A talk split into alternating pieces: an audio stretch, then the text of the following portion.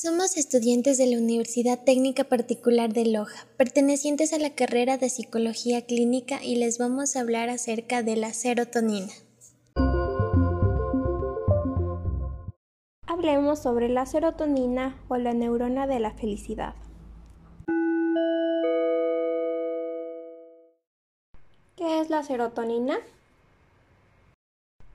La serotonina es un neurotransmisor inhibitorio y neuromodulador de gran relevancia en la regulación de estados de ánimo, funciones fisiológicas y conductuales en los seres humanos.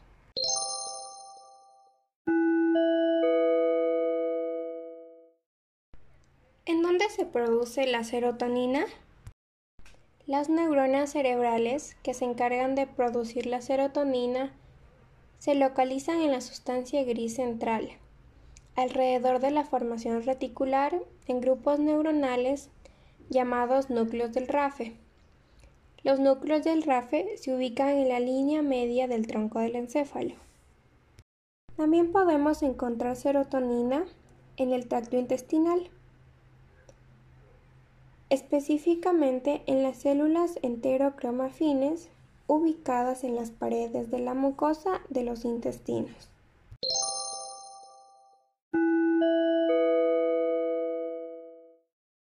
¿Cómo se forma la serotonina? La serotonina se crea mediante un proceso de conversión bioquímica que combina un componente de las proteínas, es decir, un triptófano, con un reactor químico, en este caso un triptófano hidroxilasa, y juntos forman la serotonina o conocida también como 5-hidroxitriptamina.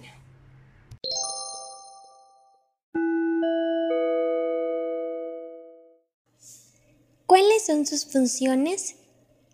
Dentro de estas tenemos que controla la actividad motora, la percepción y la función cognitiva, el estado de ánimo, la actividad del sistema nervioso, los ciclos de sueño y vigilia, conocidos también como ciclo circadiano, regula el apetito causando la sensación de saciedad, los mecanismos de supervivencia y participa en los mecanismos que rigen la ansiedad, el miedo, la angustia y la agresividad.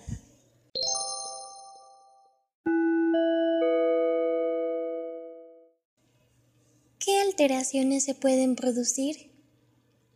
Los bajos niveles de serotonina pueden causar en la persona depresión, ansiedad, trastorno explosivo intermitente, trastorno bipolar, esquizofrenia, trastorno obsesivo compulsivo, TDAH, autismo e ideas suicidas.